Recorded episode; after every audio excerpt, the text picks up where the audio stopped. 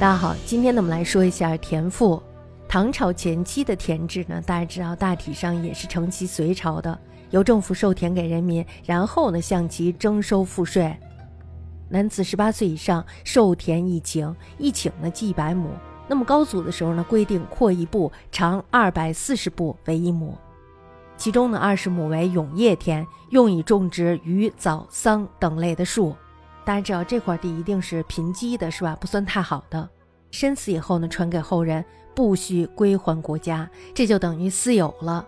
那么八十亩呢为口分田，用以种植农作物。身死以后呢，必须归还，这是国家的地。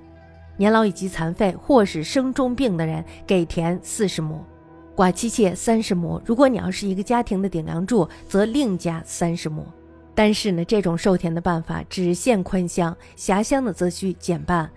狭乡和宽乡大家知道，就是地盘多还有地盘少的区别，是吧？所谓宽乡呢，就是田地足够当地人口分配的地区；那么狭乡呢，则是人多田少，田地呢是不够分配的地区。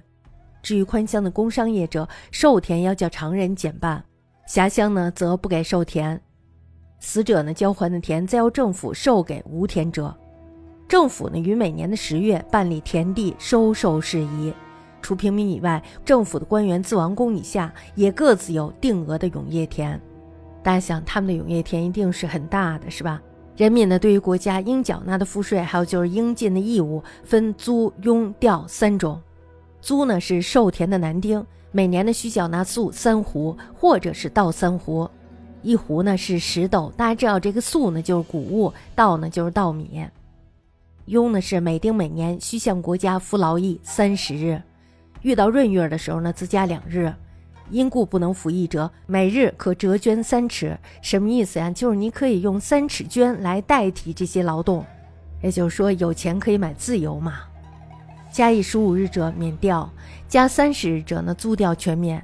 调呢是每丁按照当地的出产，每年的纳捐两匹零两丈，棉呢是三两。脚布呢，则加五分之一，并且呢，需缴纳麻三斤。不产棉麻的地区，这时候呢，你可以折合成银两，按照十四两来缴纳。这种征税呢，平均仅占当地人民总收入的四十分之一。免税赋的范围呢，也是非常广的。官吏九品以上以及皇亲贵戚、官学生徒等均免赋役。此外呢，比如说鳏寡孤独以及不娶，还有就是客女，这客女呢，只是豪族的仆妇。另外就是奴婢都不用纳税。租庸调制既没有重脸病民的弊病，又可以杜绝兼并，所以说呢，这是一种非常好的制度。但是呢，实行这种制度，社会秩序必须安定。大家想想，如果要是人口大量的流动，那么这呢一定是不能实行的。户籍还有田籍必须要非常的清楚，这样呢才能够实行。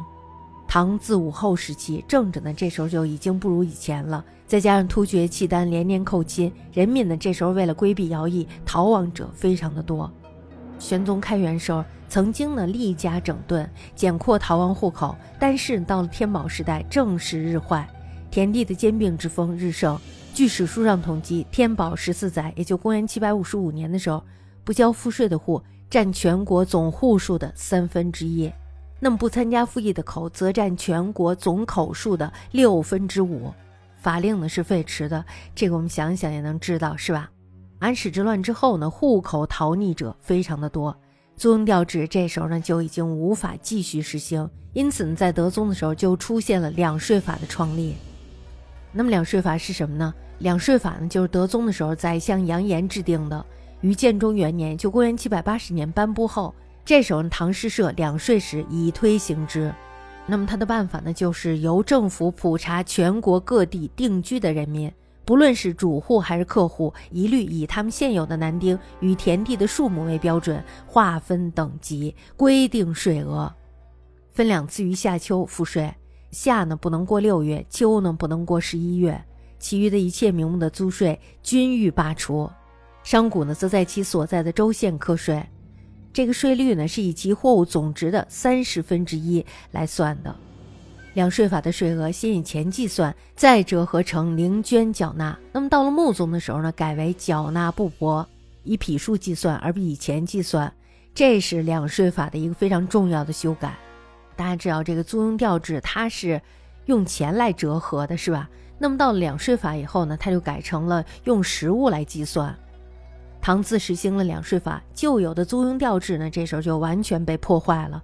往日授田征租的办法变成了只征租而不授田，这呢不但使户籍田籍易陷于紊乱，而兼并之风呢更是无法遏制。此后呢，中国的田制一直沿袭两税法的原则，最多呢只做了局部的修改，而无法恢复租庸调制的旧观。